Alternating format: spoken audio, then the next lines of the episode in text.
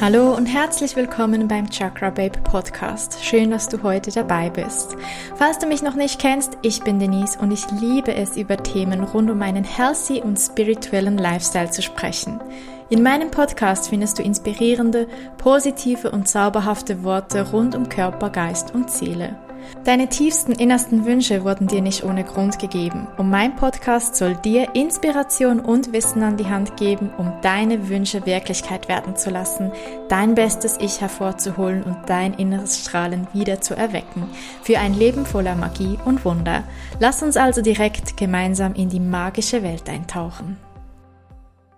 Hallo und herzlich willkommen zu einer neuen Podcast-Folge. Schön, dass du heute wieder dabei bist oder vielleicht neu dabei bist. Ich habe heute einen wundervollen Gast bei mir in der Podcast-Folge und wir sprechen gemeinsam über die Wim Hof Methode. Es handelt sich hierbei um Stefan Geiger. Er selbst ist Wim Hof Instructor, gibt Workshops und Retreats in diesem Bereich, bildet sich aktuell als Atemcoach aus, als Atemtrainer und hat uns extrem spannende Background-Infos über das Thema Atmung und die Kälte. Wir schauen uns also an, was ist eigentlich die Wim Hof Methode? Bei wie viel Grad hat das Kältebad einen Nutzen? Aber auch sowas wie, wie atmet man eigentlich richtig? Also es ist eine spannende Folge und jetzt steigen wir doch direkt ein. Ich wünsche dir ganz viel Spaß.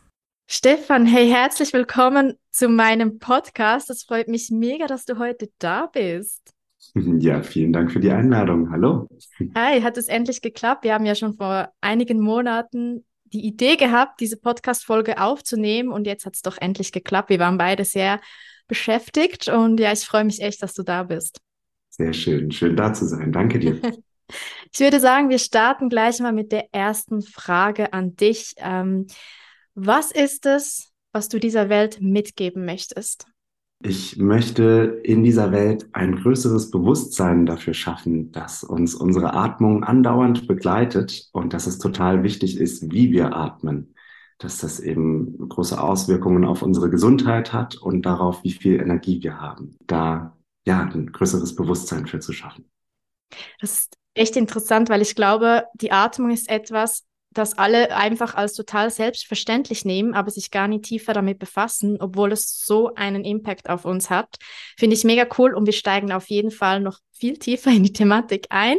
Aber vielleicht als alles erst, als allererstes mal, wer bist du und was machst du eigentlich genau? Ich bin Stefan Geiger und so lange ich Erinnerungen habe, war ich schon immer total fasziniert von Musik und habe als Kind schon relativ früh angefangen, Klavier zu lernen, dann später Trompete und habe das dann eben auch zu meinem Beruf gemacht, dass ich dann Jazz-Trompete in Köln studiert habe und mich da auch schon viel mit der Atmung beschäftigt habe, hm, allerdings noch in anderen Kontexten. Also da ging es immer nur darum, was bringt mir die Atmung fürs Trompete spielen und da ging es weniger um die gesundheitlichen Aspekte. Und ähm, dann war es eben so, dass ich nach dem Musikstudium in verschiedenen Projekten gespielt habe, also von Fernsehproduktionen über Auftritte in der Oper und mit Jazzbands. Und ähm, ich habe dann aber relativ schnell gemerkt, so nach einem guten Jahr, dass das irgendwie nicht das ist, was mich so richtig erfüllt und habe dann eben drüber nachgedacht, okay, was, was wäre es denn, was mich erfüllen würde?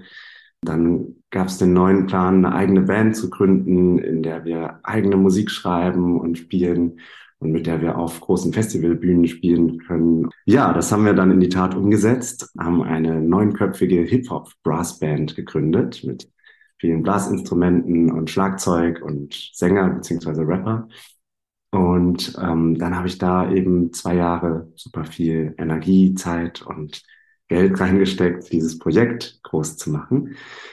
Ja, dann kam irgendwann die Corona-Pandemie und hat da leider einen Strich durch die Rechnung gemacht. Und ähm, das führte dazu, dass sich dieses Projekt dann über einen relativ langen, zähen Prozess ähm, aufgelöst hat.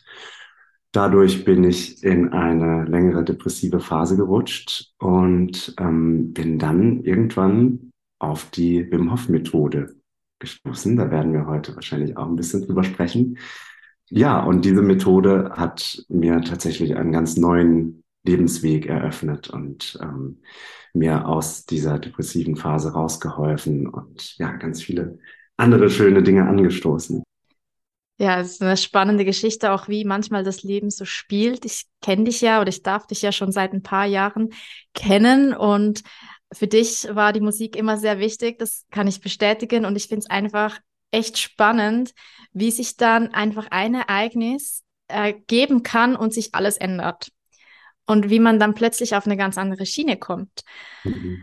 Du hast gesagt, dass du dann die Wim Hof Methode kennengelernt hast. Was ist denn eigentlich diese Wim Hof Methode? Weil heute wollen wir uns die ja ein bisschen genauer angucken. Die Wim Hof Methode ist nach dem Holländer Wim Hof benannt und ähm, ist eine Methode, die aus drei Säulen besteht. Das sind einmal Atemübungen, dann eben schrittweise Kälteexposition von kalten Duschen bis hin zu Eisbädern. Und die dritte Säule ist das Mindset. Ähm, das ist quasi so der Grundpfeiler der Wim Hof Methode, weil es durchaus eben Bereitschaft und, und Commitment braucht, um sich eben mit tiefen Atemübungen und Kälteexpositionen zu beschäftigen. Wenn man diese Methode eben regelmäßig und richtig ausführt, dann kann die einige gesundheitliche Benefits mit sich bringen. Habe ich eben am eigenen Leib auch erfahren dürfen oder erfahre das immer noch. Was sind denn so gesundheitliche Benefits von, von der Wim Hof Methode? Da können wir ganz gut unterscheiden. Ähm, wir haben zum einen die Atemübungen, zum anderen die Kälte und da gibt es einige Benefits, die sich überschneiden bei beidem, obwohl das getrennt voneinander praktiziert wird. Ähm, es ist so, dass wir unser Herz-Kreislauf-System damit trainieren und damit die Blutzirkulation und die Energieversorgung verbessern. Ähm, wir stärken mit der Wim Hof Methode unser Immunsystem. Es gibt Veränderungen im Hormonsystem, und ähm, wir trainieren unser autonomes Nervensystem. Das, entsteht, das besteht ja quasi aus Stress und Entspannung. Und ähm, wir pendeln eben in der Wim Methode immer zwischen diesen beiden Zuständen, zwischen Stress und Entspannung und lernen dabei eben auch einen besseren Umgang mit Stress. Okay, das ist natürlich interessant. Also das heißt, diese Benefits sind eigentlich die, die sich aus der Kälte und der Atmung überschneiden, korrekt? Mhm, genau, richtig. Okay. Und was sind dann, gibt es spezifische Benefits, wenn man jetzt mal nur auf zum Beispiel die Kälte geht, also beispielsweise das Kaltduschen oder das Kaltbaden? Mhm. Ähm, es ist so, dass wir ähm, bei der Kälte ähm, die Möglichkeit haben, den Körper eben damit zu trainieren, in, indem er äh, zum Beispiel weißes Fettgewebe in braunes Fettgewebe umwandelt. Ähm, es ist so, dass wir ähm, das weiße Fettgewebe kennt jeder so ein bisschen vom Sehen. Das sind so die Röllchen, die sich hier und da ansetzen. Und ähm, braunes Fettgewebe ist eine andere Art äh, Gewebe, die eben sehr schnell Wärme freisetzen kann, die Energie in Form von Wärme freisetzt. Ähm, wenn wir uns der Kälte aussetzen, dann passieren eben bestimmte Anpassungsreaktionen im Körper, wodurch der Körper eben dieses weiße Fettgewebe in braunes Fettgewebe umwandelt, um schneller eben Wärme generieren zu können. Das heißt, man kann sogar durch Kälteexposition auch abnehmen, was total abgefahren ist. Okay, also das ist echt interessant. Also das heißt, das braune Fettgewebe ist dann aber nicht so, also sieht man das dann auch im Körper? Also muss man da nicht Angst haben, dass dann das weiße Fett einfach eins zu eins das braune Fett wird und dass der Körper genau. optisch gleich bleibt, oder wie ist das? Braune Fettgewebe ist quasi an anderen Stellen im Körper. Das ist ähm, relativ nah an der Wirbelsäule, ähm, um die Schlüsselbeine rum, am Rücken. Das ist ähm, nicht so, dass man das von außen sehen kann oder sehen könnte. Und ähm, durch diese Stoffwechselveränderungen, die wir da vornehmen können, ähm, ist es eben auch so, dass wir mit wiederholender Kälteexposition da eben auch widerstandsfähiger drin werden, die Kälte gut auszuhalten und eben schneller wieder aufzuwärmen. Wieso müssen wir dann Kälte gut aushalten? Also erstmal müssen wir gar nichts. ähm, es ist aber tatsächlich einfach eine super, super schöne Sache, ähm, die wir dem Körper bieten können, weil es einfach nur menschlich und natürlich ist, sich mit natürlichen Stressoren ähm, ja, zu befassen oder sich denen auszusetzen. Im Prinzip ist nur dadurch die, die Evolution möglich, dass, dass wir als Spezies überleben, indem wir gewissen Stressoren ausgesetzt sind, die dann dazu führen, dass eben Anpassungsreaktionen im, im Körper passieren. Und gerade die Kälte ähm, ist eben ein natürlicher Stressor, der uns schon immer begleitet hat und ähm, wir haben mittlerweile den, den riesigen Komfort, dass wir immer unsere, unsere Wohnung auf 20 Grad, 22 Grad hochheizen können, dass wir sogar im Auto die Sitzheizung und die Lenkradheizung und alles haben und eben die Wintermäntel und alles. Und das ist total schön und diesen Komfort möchte man auch nicht missen. Es äh, ist nur so, dass wenn wir immer in diesem Komfortmodus sind, dass eben unser Herz-Kreislauf-System in gewisser Weise darunter leidet. Und wenn wir zum Beispiel im Winter, wenn es Minusgrade hat, ähm, das Haus verlassen, irgendwie einkaufen zu gehen und wir haben unsere Winterjacke vergessen oder die Mütze vergessen und unser äh, Herz-Kreislauf-System ist da so wenig dran angepasst, dass eben die, die Blutgefäße, die sich nicht richtig gut verschließen und die Wärme im Körper halten, ähm, ja, dann erkälten wir uns schnell und äh, haben eben das Problem, dass wir ja damit nicht gut umgehen können. Wenn wir aber die Kälteexposition ab und zu machen, ähm, und da geht's ja wirklich nur um kurze Stressreize. Es geht nicht darum, wie lange kann man im Eiswasser sitzen, sondern da reichen ein bis zwei Minuten. Ähm, dann trainieren wir unser Herz-Kreislauf-System, die Blutgefäße, in den Blutgefäßen sind winzige Muskeln und ähm, die Blutgefäße ähm, verengen sich bei der Kälteexposition und weiten sich dann danach. Das heißt, die Blutgefäße werden flexibler, was die Blutzirkulation verbessert und was eben dazu führt, dass wir eben uns der Kälte ganz gut aussetzen können und nicht davon krank werden. Das ist nämlich noch interessant, weil man hört doch immer so, wenn es draußen kalt ist und man friert, dass die Leute einem sagen, oh nein, nicht, dass du dich noch erkältest. Und lustig ist, dass ich schon seit, seit ich denken kann, immer sage, nee, Kälte macht dich nicht krank. Also ich verstehe das nicht. Man wird doch nicht krank, nur weil es kalt ist. Aber deine Erklärung macht natürlich Sinn. Wenn wir uns das nicht gewohnt sind, kann es tatsächlich sein, dass uns die Kälte krank macht. Aber wenn wir uns das natürlich antrainieren oder gewöhnen, ge angewöhnen, dann ja, besteht das halt nicht, weil die Kälte an sich ist nicht unser Feind. Total, absolut. Also es, es geht dabei eben wirklich um die Dosis. Also wir möchten diesen sogenannten hormetischen Stress haben. Das heißt, das ist ein gewisses Fenster, ähm, in dem eben der Körper ähm, Anpassungsreaktionen vollzieht, die ihn auf zukünftige vergleichbare Stress Stressoren eben stärken. Das heißt, wenn wir jetzt zu lange in der Kälte verweilen, dann ist das natürlich auch nicht gut. Oder wenn wir zu lange in extremer Kälte sind. Ähm, das heißt, da ist es wirklich wichtig, dieses, dieses hormetische Fenster zu finden, wo wir schon unseren Körper dem Stress aussetzen, aber es eben auch nicht übertreiben.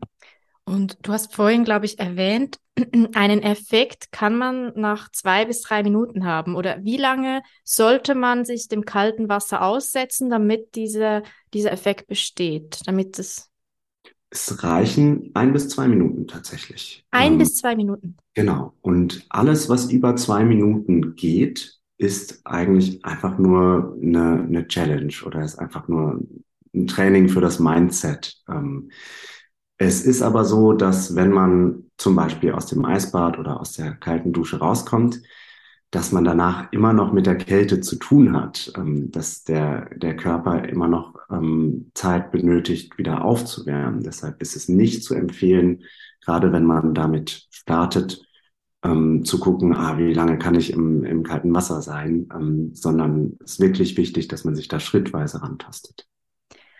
Und wie viel Grad müsse das Wasser haben, damit überhaupt ein Effekt bestehen kann? Weil zum Beispiel unter der Dusche, manchmal habe ich das Gefühl, gerade im Sommer, das Wasser ist gar nicht kalt genug. Natürlich ist es kalt, aber gibt es da so einen Grad, der irgendwie, ab dem man sagt, ab da hast du einen Effekt? Mhm.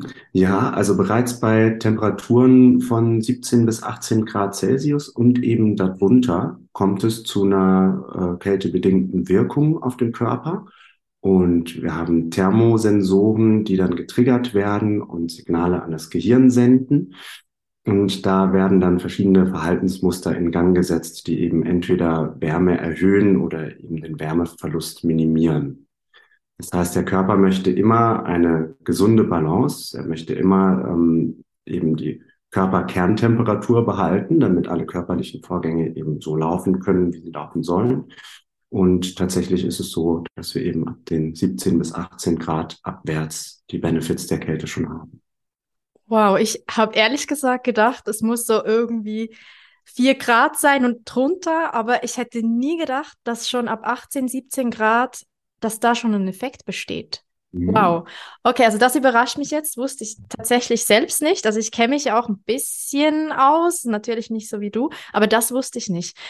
Ähm, vielleicht ich persönlich habe ehrlich gesagt so das Problem, dass wenn ich Eis bade oder wenn ich kalt dusche, dass mein Körper extrem Mühe hat aufzuwärmen und ich habe dann echt stundenlang, manchmal sogar den ganzen Tag kalt und ich zittere und friere, egal was ich anziehe, egal was ich mache. Also natürlich gut, wenn ich jetzt Sport mache, nicht. Wenn ich jetzt ein Workout irgendwie anhänge, dann wärme ich auf. Aber wenn ich jetzt einfach nichts mache, dann mhm. kann mein Körper nicht aufwärmen. Was könnte ich falsch machen oder an was könnte das liegen? Bin ich zu lange im kalten Wasser? Ähm, wie lange bist du im kalten Wasser? Ja, also meistens so um die zwei Minuten. Länger nicht. Vielleicht eher sogar ein, eineinhalb Minuten. Okay, und wenn du rauskommst aus dem kalten Wasser, ähm, was machst du dann als nächstes? Also trocknest du dich direkt ab und, und ziehst dich an oder machst du irgendwie irgendeine Bewegung oder? Nein, also ich komme raus und trockne mich als erstes mal ab, dass mein Körper trocken ist. Und dann ziehe ich meistens irgendwas so ein bisschen Wärmendes an, einen Bademantel oder irgendwie Jogginghosen und einen Pulli. Mhm. Ähm, ja, es ist total abgefahren, weil äh, zum einen haben wir eine super coole Bewegung, die wir ähm, eben machen können, wenn wir aus der Kälte kommen. Das ist der sogenannte Horse Stance, also der Pferdestand, ist eine, eine Übung aus dem Tai Chi, wo man eben tief in der Hocke steht ähm, und quasi den Oberkörper rotiert und die Hände zu den Seiten bewegt Wen das interessiert, gerne einfach mal bei, bei YouTube Horse Stance eingeben. Ähm, das Schöne ist, dass wir mit dieser Übung super gut und schnell Wärme produzieren können, weil, das hat man in Studien herausgefunden, wir vor allem mit der Zwischenrippenmuskulatur super viel Wärme freisetzen können, Wärme produzieren können. Wenn wir diese Rotation von dem Oberkörper haben und gleichzeitig eben ähm, viel Anspannung, viel Spannung in den Oberschenkelmuskeln, die auch eben sehr große Muskeln sind, dann können wir dadurch sehr schnell und sehr gut Wärme produzieren. Das heißt, probier das gerne mal aus wenn du das nächste Mal aus dem kalten Bad oder aus der Dusche rauskommst, dass du erstmal diese Bewegungsübung machst. Und es ist tatsächlich so, mm, dass wir, wenn wir in der Kälte sind, ähm, möchte der Körper vor allem die Körpermitte mit den überlebenswichtigen Organen auf Körperkerntemperatur halten. Was da dann passiert ist, dass wir weniger Blutfluss in die Extremitäten haben. Jeder kennt das so ein bisschen, die Hände und Füße sind auch am kälteempfindlichsten oder am, am schnellsten kalt ähm, ist einfach ein, ein Ausgleich, Ausgleichsmechanismus von dem Körper, um eben die Körpermitte auf Kerntemperatur zu halten. Ähm, wenn wir jetzt rauskommen aus dem kalten Bad, dann ist es so, dass ähm, das kältere Blut in den Extremitäten sich vermischt mit dem warmen Blut in der Körpermitte.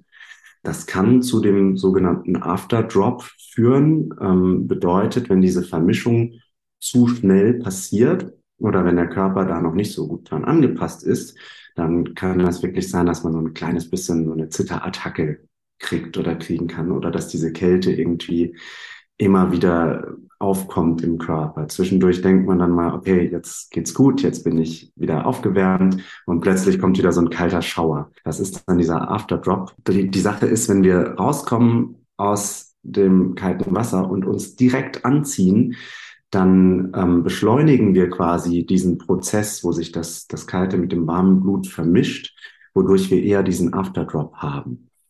Das ist zum Beispiel auch der Grund, warum wir niemals direkt nach einem Eisbad in die Sauna gehen sollten, weil das dann wirklich zu extremem Schüttelfrost führen kann, weil diese Vermischung von dem kalten Blut in den Extremitäten mit dem warmen Blut in der Körpermitte eben zu schnell passiert.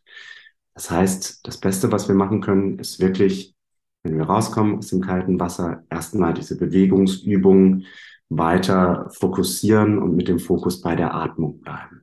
Das muss ich unbedingt probieren, weil das habe ich auch nie gemacht. Ich habe das immer bei YouTube und so gesehen, dass irgendwie so an Wim Hof Workshops oder so, dass die Teilnehmer diese Bewegung gemacht haben. Also man sieht das sehr oft, wenn man irgendwo in Berührung mit Wim Hof kommt oder seine Videos guckt oder auch bei dir. Du gibst ja selber auch Workshops mit deinem Bruder und da habe ich das auch schon ein paar Mal gesehen aber mir war gar nicht so klar, wann oder wieso man das macht. Aber das muss ich mhm. unbedingt probieren. Ja, das ist ein super ja, Tipp. Also das, das ist echt super cool, diese Übung. Das hilft total.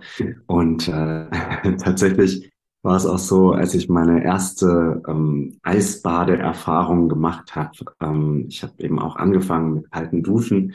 Und als es dann zum ersten Mal so war, dass ich gesagt habe, okay, jetzt gehen wir mal in den See, ich mit meinem Bruder in einem See für zwei Minuten, weil wir haben uns direkt vorgenommen, ja, da muss man zwei Minuten machen. Das hat äh, Wim Hof irgendwo gesagt. Ähm, dann kamen wir da raus und haben uns direkt abgetrocknet, angezogen und sind äh, quasi wieder Richtung nach Hause gelaufen. Und, und manchmal dauert es so zehn bis 15 Minuten, bis dieser Afterdrop-Effekt einsetzt. Und wenn man dann nicht mehr mit dem Fokus dabei ist, das heißt, wir haben angefangen, uns zu unterhalten und wir haben unsere warmen Klamotten wieder angezogen, dann kann das schon ganz schön reinkicken. Und es war tatsächlich so, dass wir beide dann total am, am Zittern waren und ich äh, ja wirklich bis zu dem Punkt kam, dass mein, dass äh, mein Kiefer irgendwie so verspannt hat und so am Zittern war, dass ich gar nicht mehr richtig sprechen konnte. Und oh nein. Ähm, diese, diese Afterdrop-Erfahrung, das ist schon irgendwie eine, eine abgefahrene Erfahrung, aber die möchte man eigentlich schon vermeiden. Und da ist eben dieser Horse Dance total gut für. Das ist echt ein super Tipp, weil ich habe damals auch mit Kaltduschen angefangen. Inzwischen haben wir eine Eistonne oder ein, zumindest eine Tonne, die wir dann mit irgendwie so Kühlelementen füllen, die da draußen bei uns auf der Terrasse steht. Was würdest du denn jetzt so unseren Hörer mitgeben als Tipp, um mal so mit den kalte Benefits zu starten? Also ich nehme mal an, kalt duschen ist eigentlich schon mega gut. Wann, wie, wo würdest du das machen oder empfehlen? Also ich würde wirklich empfehlen, sich da schrittweise ranzutasten. Ähm, am besten geht das unter der Dusche. Es geht aber auch super, dass man zum Beispiel bei den Temperaturen, die es jetzt gerade draußen hat, einfach mal einen ganz kurzen Spaziergang im T-Shirt macht oder T-Shirt und kurze Hose und einfach mal guckt, wie fühlt sich das an und versucht die die Kälte mehr als Sensation wahrzunehmen, wie als, oh nein, es ist kalt und ah, ich könnte mich erkälten. Und total wichtig ist eben wirklich dieses Schrittweise. Das heißt jetzt nicht irgendwie eine halbe Stunde spazieren gehen, sondern einmal eine Runde um den Block und gucken, wie sich das anfühlt und dann es nach und nach eben ein kleines bisschen steigern. Und super geht's eigentlich unter der Dusche, wenn man vorher warm geduscht hat oder so, wie man sonst eben duscht ähm, dass man sich da schon auf die Atmung fokussiert, eben tief einatmet und vor allem lange ausatmet und dann am Ende der Dusche mal 10 bis 15 Sekunden auf kalt stellt und versucht mit dem Fokus komplett bei der Atmung zu bleiben. Mm, das ist insofern wichtig, als dass wir uns mit der Atmung eben in die Entspannung versetzen können. Wenn wir eine längere Ausatmung haben, dann kommen wir besser in die Entspannung. Und meistens, ich meine, jeder kennt das, ähm, sobald man mal irgendwo war, wo ungeplant das Wasser unter der Dusche plötzlich kalt geworden ist, dann hat man diesen, diesen äh, direkten Atemreflex von ah, kalt und ne, es ist irgendwie direkt in diesem Stressmodus. Alles, woran wir denken müssen in dem Moment, ist eben unsere Atmung und die unter Kontrolle zu kriegen, die quasi einzufangen. Ja, weil wir verkrampfen uns dann auch automatisch. Also mir geht's dann so, dass ich mich dann so voll verkrampfe und dann kannst du auch nicht mehr richtig atmen. Und ja, daher musste ich auch e echt erst lernen am Anfang, mich auf die Atmung zu konzentrieren. Und dann, also kann ich aus eigener Erfahrung sagen, wird es plötzlich ganz angenehm. Das Kaltduschen hat mir so Spaß gemacht und ich habe das dann echt neun Monate lang durchgezogen, jeden Tag kalt zu duschen. Bin dann auch immer länger unter der kalten Dusche gestanden, weil irgendwann hat sich gar nicht mehr so kalt oder so schlimm angefühlt wie die ersten paar Mal. Ja, bei mir war es dann so, dass ich dann krank wurde und dann habe ich nicht kalt geduscht. Ich glaube, das ist auch sowas, wenn man sich angeschlagen fühlt oder gerade erkältet ist, würdest du da empfehlen, kalt zu duschen oder mit Kältetraining zu machen oder eher nicht? Nee, auf keinen Fall. Also wenn man angeschlagen ist oder erkältet ist, dann die Kälte vermeiden. Das ist dann einfach zu viel Stress für den Körper. Ähm, Atemübungen ist was anderes, die kann man super machen, auch wenn man erkältet ist, solange es sich gut anfühlt. Das heißt, da am besten immer auf das eigene Körpergefühl hören und achten. Aber die Kälte sollten wir vermeiden, wenn wir angeschlagen sind. Okay, also das ist noch interessant. Also ich würde sagen, wir steigen jetzt mal, du hast ja gesagt, es gibt drei Säulen bei der Wim Hof Methode. Die Säule mit der Kälte, was wir jetzt ja ein bisschen angeguckt haben, und dann gibt's die Säule mit der Atmung. Plus noch Mindset. Mindset ist mal ein anderes Thema, aber wir gucken uns heute Kälte und Atmung etwas genauer an. Ähm, du hast gesagt, die Atmung kann man machen, wenn man krank oder auch erkältet ist. Ähm, ich, lustig, ich war gerade letzte Woche erkältet und habe dann auch auf die Atmung verzichtet, weil ich mache auch jeden Tag die Wim Hof Atmung am Abend. Mir tut das ultra gut vor dem Einschlafen, aber ich habe dann das Gefühl gehabt, ich sollte das nicht machen, weil das vielleicht irgendwie, keine Ahnung, die Lunge irgendwie mehr entzünden könnte oder ich weiß auch nicht, aber in dem Fall hätte ich das doch tun dürfen. Mhm, total, absolut. Also ähm, wie gesagt, solange es sich gut anfühlt, wenn man irgendwie merkt, es fühlt sich nicht gut an oder es tut weh an, an der Lunge oder beim Einatmen, dann besser nicht machen. Es ist so, wenn wir die Atemübung machen, dann haben wir eine super gute, optimale Ventilation unserer Lunge. Ähm, wenn jetzt an bestimmten Stellen in der Lunge Entzündungen sind oder äh, eben sich viele Bakterien vermehrt haben, dann ist es so, dass wir durch eine bessere Ventilation das eben auch gut lösen können, weil das kann man sich ganz gut vorstellen. Hm, man kann das eigentlich ganz schön vergleichen mit einem Gewässer zum Beispiel. Wenn du einen, wenn du einen Fluss siehst ähm, mit relativ klarem Wasser, oder du ein, ähm, einen Tümpel siehst, wo das Wasser steht und keine Wasserbewegung ist, woraus würdest du eher trinken? Aus dem fließenden Wasser natürlich. Erklären, ne? aus dem fließenden Wasser. Ähm, was daran liegt, dass sich in dem Tümpel eben Bakterien super gut vermehren können. Ähm, und genau das Gleiche passiert im Prinzip eigentlich in unserer Lunge, wenn, wenn manche Teile in unserer Lunge Meistens sind das eben die unteren Teile der Lunge ähm, nicht gut ventiliert werden, nicht gut belüftet werden ähm, durch eben eine optimale Atmung. Dann ähm, haben eben die Bakterien die äh, Möglichkeit, sich da eben schneller und mehr zu vermehren ähm, was eben die Entzündung auch dann fördert. Ähm, deshalb ist es eigentlich ganz gut, wenn wir diese tiefen Atemübungen machen, wo wir eben über den Bauch, über die Brust komplette tiefe Einatmungen nehmen und dadurch eben wirklich alle Teile unserer Lunge ventilieren. Ach, okay, das war mir tatsächlich auch überhaupt nicht bewusst. Also ich mega spannend. Ich lerne da auch selbst sehr viel Neues. Das mit dem Fluss ist wirklich noch interessant. Natürlich, die Lunge funktioniert genauso. Wie ist es denn? Also ich habe, äh, lustig, ich höre immer wieder von Menschen, wenn ich sage, dass ich Atemtraining mache oder Atemübungen mache, höre ich sowas wie, oder, oder auch wenn ich frage, atmest du eigentlich richtig? Oder du musst mal atmen, dann sagen die Menschen so, ja, aber wir atmen ja sowieso. Ich atme ja immer. Atmen tust du ja immer. Doch ich glaube, dass wir ein bisschen so eine gute Atmung verlernt haben. Es ist oft, es ist ja auch gut, dass wir im Alltag automatisch atmen und uns nicht auf das fokussieren, sonst könnten wir uns auf nichts anderes fokussieren. Aber ich habe das Gefühl, dass so die Atmung unserer Generation so ein bisschen oberflächlich geworden ist und ich glaube, viele Menschen auch vielleicht nicht richtig atmen. Bin ich da richtig oder stimmt das nicht?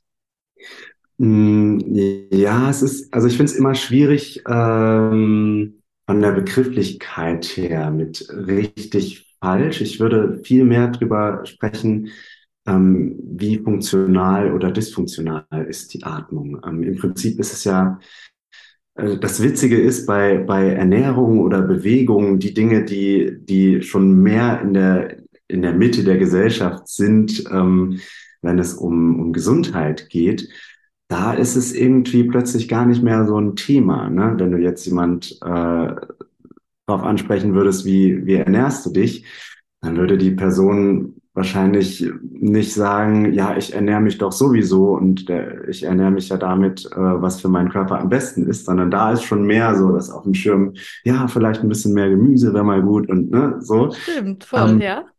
ja. Der Atmung ist das tatsächlich noch nicht ganz so sehr angekommen. Ähm, und da ist es eben wirklich so, dass die meisten Menschen eigentlich zu flach und zu schnell atmen und das für die Sauerstoffversorgung und eben den Energieumsatz im Körper nicht gut ist. Ähm, da gibt es eben diese zwei Faktoren, die man sich da immer schön anschauen kann. Zum einen die Biomechanik und zum anderen die Biochemie. Was dehnt sich aus bei der Atmung, was bewegt sich wie. Und da ist immer ganz wichtig, wie viel Aktivität vom Zwerchfell haben wir. Also unser primärer Atemmuskel, der direkt unter der Lunge sitzt, ähm, der eben diesen Atemprozess quasi steuert. Ähm, wenn wir zu wenig Zwerchfellaktivität haben, dann müssen andere Atemhilfsmuskeln da aushelfen. Und unsere Zwischenrippenmuskulatur spielt da noch eine wichtige Rolle. Und dann haben wir eben verschiedene Muskeln auch am Hals. Das kann jeder gerne mal probieren, wenn man einmal ganz tief einatmet und an dem Hals fühlt, wird man spüren, ah, okay, auch hier tut sich irgendwie was. Krass, ja, und stimmt. Ich atmen halt ungefähr so 20.000 Mal am Tag. Und wenn wir zu wenig ähm, Aktivierung von dem Zwerchfell haben dabei, dann müssen die anderen Muskeln das quasi stemmen. Und dann wundert man sich, warum habe ich denn einen verspannten Nacken? Ähm, na, weil die Muskeln eben 20.000 Mal am Tag dabei aushelfen müssen, die Luft in den Körper zu ziehen. Und ähm, deshalb macht es total Sinn, sich das eben anzuschauen. Das ist die Biomechanik, die Biochemie, ist im Prinzip eine gesunde Balance zwischen Sauerstoff und Kohlenstoffdioxid. Uns wird das immer noch häufig so beigebracht, auch in der Schule im Biologieunterricht. Kohlenstoffdioxid ist der, ähm, das Endprodukt des Stoffwechsels und dass es Abfall sei oder giftig sei. Stimmt so nicht. Kohlenstoffdioxid ist total wichtig und es ist total wichtig, eine gesunde Balance zwischen beidem zu schaffen. Weil wenn wir nicht genug Kohlenstoffdioxid im Körper haben, was bei eben einer Überatmung, also einer zu schnellen Atmung eigentlich immer der Fall ist, dann kann sich der Sauerstoff aus dem Blutkreislauf nicht in die Körperzellen lösen. Das heißt, er bleibt da hängen und wird dann irgendwann wieder ausgeatmet. Das heißt, wir können den Sauerstoff nur dann gut nutzen, wenn wir auch genug Kohlenstoffdioxid im Körper haben. Zu viel davon ist natürlich auch nicht gut. Aber das ist eigentlich in den wenigsten Fällen das Problem. Deshalb sollten wir uns da am besten diese zwei Faktoren anschauen, Biomechanik und Biochemie. Wie atmen wir und was können wir daran verbessern? Wie könnten wir denn unseren Atem verbessern? Da gibt es verschiedene Punkte. Es ist so, dass wir im Optimalfall immer durch die Nase atmen sollten. Ein und aus. Ähm, wir haben mehr Widerstand, wenn wir durch die Nase einatmen. Auch das kann gerne jeder mal probieren. Das heißt, wenn man jetzt einmal einen schnellen, tiefen Atemzug durch den Mund einnimmt Und dann einmal einen schnellen tiefen Atemzug durch die Nase ein. Wird man merken, okay, da ist mehr Widerstand, wenn wir durch die Nase einatmen. Zwei bis dreimal so viel Widerstand. Ist anstrengender, ja. Es merkt das voll. Mal anstrengender an. Das Schöne ist, durch diesen Widerstand, durch diesen Druck haben wir automatisch mehr Zwerchfellaktivität, ähm, was eben total wichtig ist für eine funktionale Atmung. Ähm, deshalb ist es total wichtig, durch die Nase zu atmen. Außerdem ist es so, die Nase hat ein wunderbares Filtersystem. Das heißt, mit jedem Atemzug atmen wir ja verschiedene Pathogene, Bakterien, Viren etc. ein. Und die Nase filtert eben diese Pathogene eben auch raus und atmet die dann mit der Ausatmung wieder aus. Der Mund hat kein Filtersystem. Außerdem ist es so, dass die Nase ähm, die Atemluft eben befeuchtet und erwärmt, um sie quasi perfekt für die Lungen vorzubereiten. Wow, okay, das ist echt schwierig. Also ich selbst habe Mühe damit, wenn ich zum Beispiel laufe, wenn ich draußen in der Natur bin und spazieren gehe, durch die Nase zu atmen. Aber das ist ja in dem Fall, stimmt mit mir irgendwas nicht wirklich.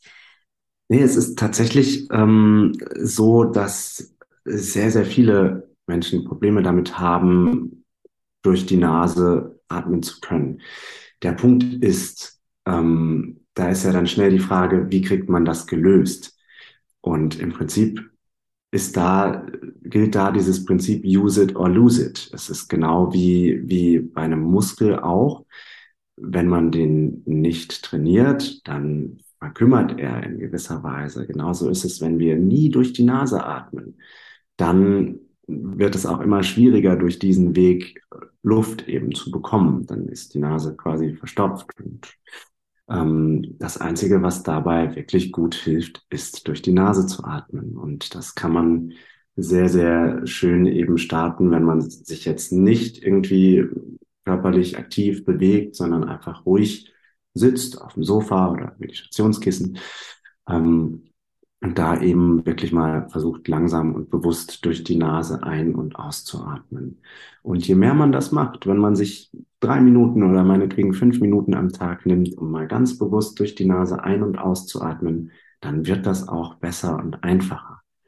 Mm, und es ist eben auch so, dass die Nase natürlich immer mehr Widerstand hat bei der Atmung und dass auch die beiden Nasenlöcher unterschiedlichen, also man unterschiedlich gut Luft bekommt durch die beiden Na Nasenlöcher. Es ist völlig normal, dass man durch ein Nasenloch mehr und besser Luft bekommt als durch das andere. Und auch da haben wir einen gewissen Zyklus, der sich über den Tag verändert. Mal kriegen wir durch das linke Nasenloch besser Luft, mal durch das rechte. Ähm, auch hier gibt es ganz schöne ähm, Atemübungen wie Nadi Shodhana, die Wechselatmung, wo man eben wirklich im Wechsel durch das linke und rechte Nasenloch ein- und ausatmet. Auch das hilft total, um die Nase eben frei zu bekommen. Ist, glaube ich, auch äh, Halbmundatmung an, unter dem Namen bekannt, oder? Meinte ich. Hm. Ist das das? Kann gut sein, bin ich mir tatsächlich gerade gar nicht sicher. Es okay. gibt ähm, für ein und die gleichen Atemübungen häufig viele Namen. Im Prinzip äh, kommt ja alles irgendwie aus dem, aus dem Pranayama, alles sind uralte yogische Techniken, ähm, die dann häufig eben modifiziert werden oder auch genauso angewandt werden, aber dann plötzlich irgendwie neue, neue Namen bekommen. Ich habe mal bei dir auf Social Media einen Post gesehen, dass du dir in der Nacht so ein spezieller Kleber auf die Lippen klebst, damit du in der Nacht durch die Nase atmest. Das machst du in dem Fall deshalb, weil du natürlich schon fortgeschrittener bist, um auch zu trainieren, dass du auch in der Nacht, während du schläfst, durch die Nase ein und ein, ein und ausatmest. Das ist richtig. Genau richtig. Äh das ist ein sehr schöner Weg, um eben wirklich auch in der Nacht durch die Nase ein- und auszuatmen. In manchen Ländern oder manchen Kulturen ist das sogar völlig normal, dass sich die Leute nachts die, den, den Mund tapen. Ähm, bei uns in unserer westlichen Welt ist das eher erstmal ein bisschen komisch und ungewohnt und ähm, da treten dann berechtigterweise auch schnell Zweifel auf. Ah, ist das denn alles sicher und ist das alles cool? Warum sollte ich das machen? Ähm, da ist wirklich wichtig, sich auch hier eben langsam ranzutasten, dass man eben mal ähm, am Tag für 10, 15 Minuten sich den Mund taped, da sollte man auch kein Duct Tape oder äh, irgendwie irgendwas in die Richtung verwenden, sondern da gibt es eben medizinisches äh, ähm, Mikrofasertape, ähm, das eben auch super easy wieder vom Mund ähm, gelöst werden kann und das jetzt auch nicht zu Hautirritationen oder so führt. Ähm, und das Schöne ist eben, wenn wir auch nachts durch die Nase atmen, haben wir am nächsten Morgen viel mehr Energie, weil wir eben durch die Nasenatmung längere Tiefschlafphasen bekommen. Ähm, außerdem ist es so, ein ganz guter Indikator ist in der Regel, wenn man morgens aufwacht und man hat einen total trockenen Mund, dann hat man vermutlich durch den Mund geatmet. Jetzt hat unser Immunsystem quasi die erste Barriere, um sich zu schützen vor, vor Krankheitserregern, die eben aus der Haut und den Schleimhäuten besteht. Wenn wir jetzt nachts durch den Mund geatmet haben und unsere Schleimhäute dadurch austrocknen, dann haben es Krankheitserreger sehr viel einfacher, durch diese Barriere durchzukommen und tiefer in den Körper zu kommen. Das heißt, auch das ist tatsächlich eine super gute, wichtige Sache, wenn wir da durch die Nase atmen, dass wir uns eben davor schützen. Also das heißt, durch die Nase zu atmen, das ist schon mal ein super Weg, um ein bisschen zu lernen, besser zu atmen. Wie ist es dann mit beispielsweise spezifischen Atemübungen? Also ich persönlich bin großer Fan von Atemtraining, weil ich merke, dass das eine unglaubliche Wirkung auf meine Psyche, aber auch auf mein meine innere Ruhe hat. Also wenn ich Atemtraining gemacht habe, dann ist, bin ich irgendwie viel weniger besorgt, viel mehr bei mir in meiner Mitte. Ich bin viel entspannter.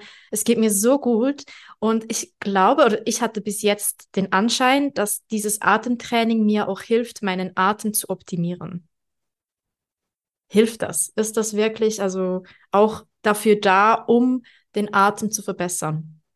Ja, absolut. Ähm, es ist so, es gibt ja unfassbar viele unterschiedliche Atemübungen und jede Atemübung hat für sich ihre Wirkungsweisen oder ihre Effekte. Ähm, und gerade auch wenn es speziell um Atemübungen geht, ist es da auch so, dass es mal okay ist, durch den Mund zu atmen. Das heißt, man muss sich da auch nicht verrückt machen mit, ah, ich sollte jetzt nur noch durch die Nase ein- und ausatmen.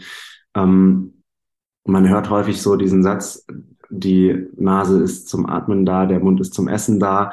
Ähm, so nach dem Motto, äh, atme niemals durch den Mund. Es ist aber so, wenn wir sprechen, wenn wir lachen, wenn wir weinen, wenn wir verschiedene Emotionen erleben, dass das dann völlig normal ist, dass wir auch durch den Mund atmen und ähm, sind emotionale Lebewesen und das, das gehört eben mit dazu. Und wenn wir jetzt von Atemübungen sprechen, dann ist es auch immer eine Frage davon, was möchte man mit der jeweiligen Atemübung erreichen. Und gerade in der Wim Hof Methode ist es so, dass wir mit den Atemübungen, mit denen wir dort arbeiten, eben auch gezielt einen Stress herbeiführen möchten in dem Körper, um mit unserem autonomen Nervensystem eben zu trainieren zwischen Stress und Entspannung. Wenn wir durch den Mund atmen, dann haben wir sehr viel mehr sympathische Aktivierung, also mehr Stressaktivierung, wie wenn wir durch die Nase atmen. Das ist eigentlich auch eine ganz schöne Sache, um so ein bisschen die, die Empfindungen, die Sensationen, die so passieren können bei im Speziellen dieser Atemübung eben ein klein bisschen zu steuern, ob man über die Nase oder über den Mund atmet. Gibt es noch irgendwas, was du so empfehlen kannst, um den Atem zu trainieren? Oder sind das so die zwei wichtigen Sachen? Einerseits, dass wir lernen, wieder im Alltag durch die Nase ein- und auszuatmen. Und zum anderen, dass wir vielleicht auch einmal am Tag oder halt einmal die Woche oder wie es für einen passt, ein Atemtraining einbauen, das für einen passt. Also ich selbst, bei mir ist es so, dass ich gewisse Atemtechniken gar nicht mag gar nicht ausstehen kann und ich das gar nicht gerne mache. Und andere, beispielsweise die Wim Hof Atmung, ist etwas, das liebe ich und das tut mir so gut. Gibt es noch aber irgendwas anderes, das uns hilft mit dem Atem oder sind das so die Facts, wo du sagen würdest, dass wenn du da ein bisschen Fokus drauf hast, dann passt das? Mhm. Also das ist schon mal ein total guter Start oder generell super gut, wenn man eine Atemübung für sich gefunden hat, die, die sich gut anfühlt, die gut funktioniert, die man gerne macht, dass man die täglich macht. Und ansonsten eben total wichtig, wirklich durch die Nase ein und aus und ähm, eben auch ein bestimmtes Atembewusstsein zu entwickeln. Also dass man wirklich in verschiedenen Situationen immer mal wieder versucht, dran zu denken, wie atme ich denn gerade?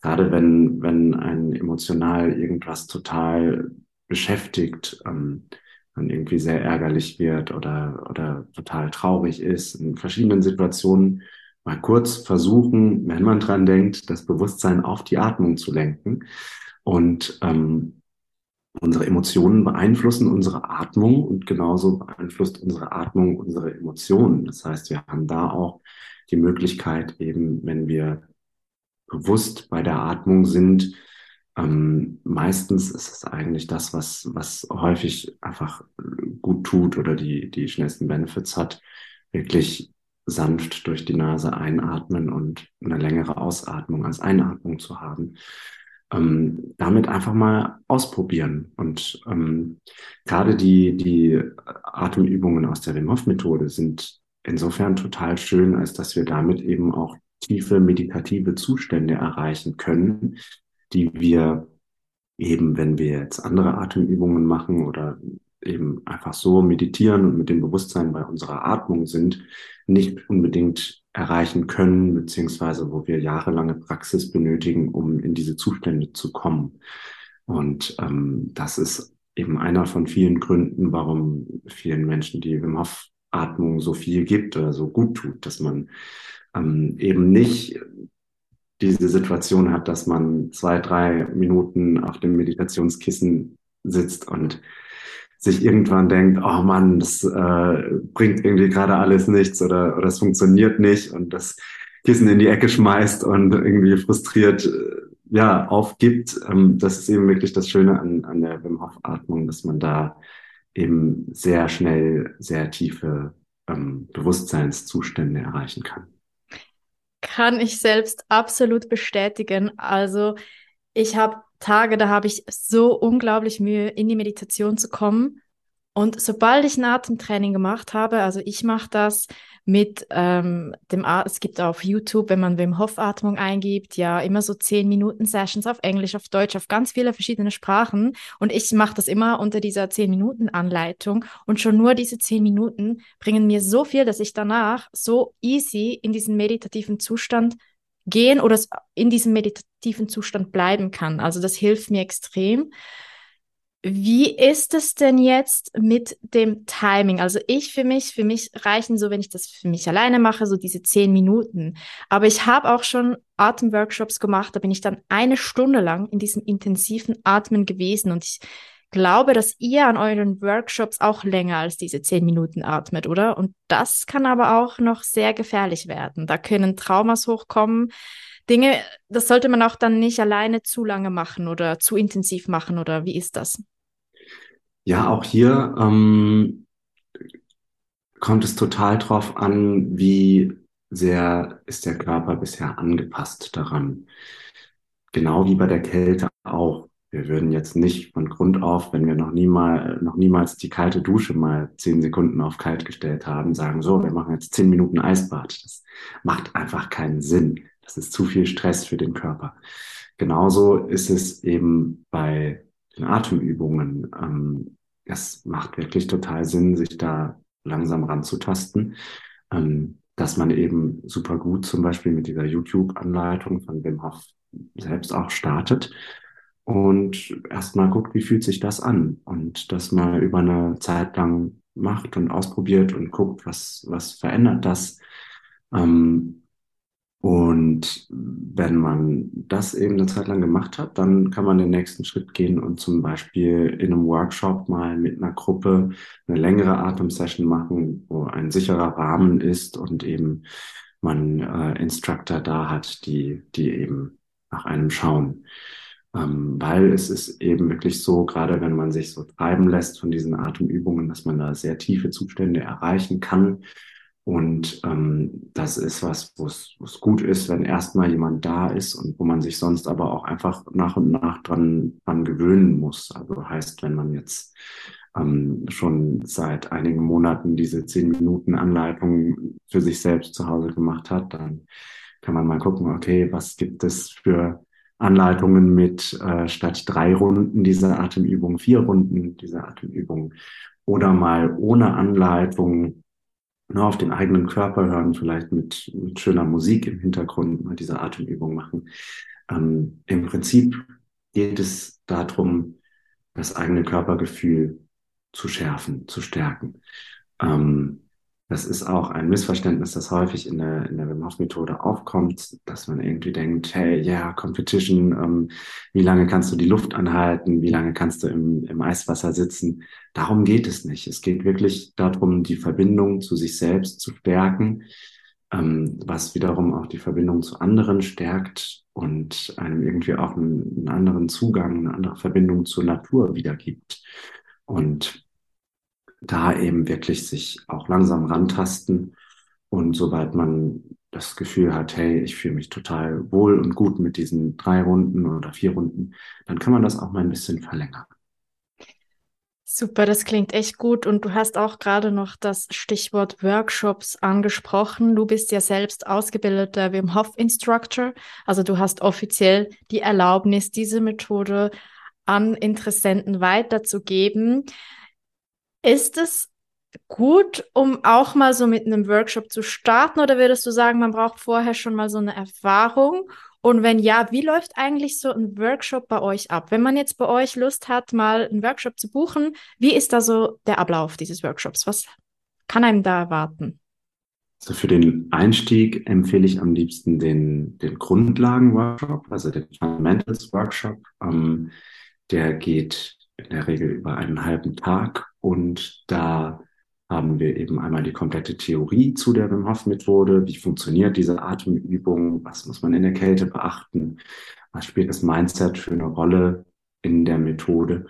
Ähm, dann haben wir eine angeleitete Atemübung und eben das Eisbad, ähm, wo es nicht darum geht, dass man da unbedingt rein muss oder so und so lange drin bleiben muss, sondern wo man auch nach dem eigenen Körpergefühl geht. Das Schöne ist, wenn man vorher diese Atemübungen gemacht hat, dann fühlt man sich häufig auch selbstbewusster in das kalte Wasser zu gehen. Und durch die Veränderung der Blutchemie, die wir bei dieser Atemübung haben, fühlen wir uns eben auch widerstandsfähiger in der Kälte.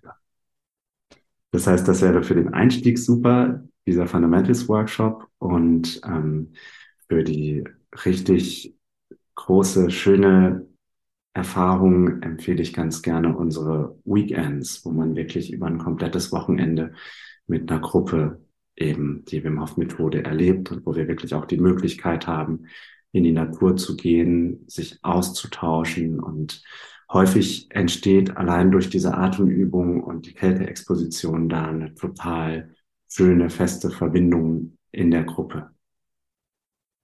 Cool, also das heißt, ihr bietet sozusagen diesen Grundworkshop an, der so einen halben Tag etwa geht, wo man echt mal so ein bisschen die Basics lernt, plus dann auch so diese Weekends, diese Retreats, wo man dann wirklich so zwei Tage gemeinsam tiefer in die Materie einsteigt. Und jetzt von der Location her, ich glaube, so diese Grundworkshops, die gebt ihr in Köln und Umgebung, ist das richtig? Mhm, genau, da sind wir meistens in Köln. Ähm, für die Weekends gucken wir immer, dass wir irgendwo in der schönen Natur sind. Da haben wir jetzt in Belgien ähm, einen Workshop gegeben oder in der Eifel und da ist aber noch sehr, sehr viel geplant. Ähm, Hauptsache, man hat da wirklich ja, schöne Natur um sich rum und ähm, genau, wo man wirklich für sich sein kann. Cool, also das heißt, man kann dann auch, ich sag mal, von Österreich oder der Schweiz oder auch von einem anderen Teil in Deutschland zu diesen Workshops dazu stoßen. Ich glaube, für so einen Grundkurs ist es gut, wenn man schon in der Umgebung ist gerade, aber ich glaube, für so ein Weekend ist es auch cool, wirklich bewusst dorthin zu gehen und das ist dann wie so ein bisschen ortsunabhängig von wo du wohnst, weil du das halt echt als kleine Auszeit-Retreat machst. Richtig cool. Ähm, ich werde auf jeden Fall in den Show Notes für euch alles dazu verlinken. Also ich werde die Website von Stefan verlinken. Du gibst, glaube ich, die Workshops immer mit deinem Bruder zusammen, mit Christoph, oder? Nicht immer, aber Nicht immer. viele machen wir gemeinsam. Oft genau. macht ihr gemeinsam Workshops. Okay. Ich verlinke auf jeden Fall deine Website unten. Da kann man dann auch, ich gehe mal davon aus, direkt sehen, wann ihr Workshops oder du Workshops anbietest und Retreats anbietest. Auf jeden Fall werde ich auch äh, deine Social Media Sachen verlinken, alles Instagram und Co, dass ihr einfach alles dazu findet. Wenn ihr Interesse habt, schaut gerne mal da vorbei. Guckt euch auch ähm, Stefans Profil an. Ich finde, er hat immer ganz viel interessantes Wissen, das er da postet, das teilweise noch viel tiefer geht als diese Folge hier, wo es einfach mal um die Basics so ein bisschen gegangen ist. Und kann euch echt auch so einen Workshop mal ans Herz legen. Genau. Das war ein richtig, richtig ein toller Podcast. Ich finde, du hast das so gut gemacht und so tolle Infos weitergegeben. Stefan, ich danke dir ganz fest, von ganzem Herzen, dass du dir die Zeit ja. genommen hast, uns deine Methode, die Wim Hof Methode, ist ja nicht deine, aber was du teachst und das Thema Atmung ein bisschen näher zu bringen. Vielen Dank, dass du da warst. Sehr, sehr gerne. Dankeschön. Schön, dass du heute dabei gewesen bist. Wenn dir diese Podcast-Folge gefallen hat, lass gerne eine positive Bewertung da. Für mehr Inspiration kannst du mir natürlich auch auf Instagram folgen. Alle wichtigen Links findest du in der Beschreibung dieser Podcast-Episode. Und zum Schluss, du hast nur das Allerbeste verdient und nur das Beste ist gut genug. Bitte vergiss das nicht. Vielen Dank und bis zum nächsten Mal.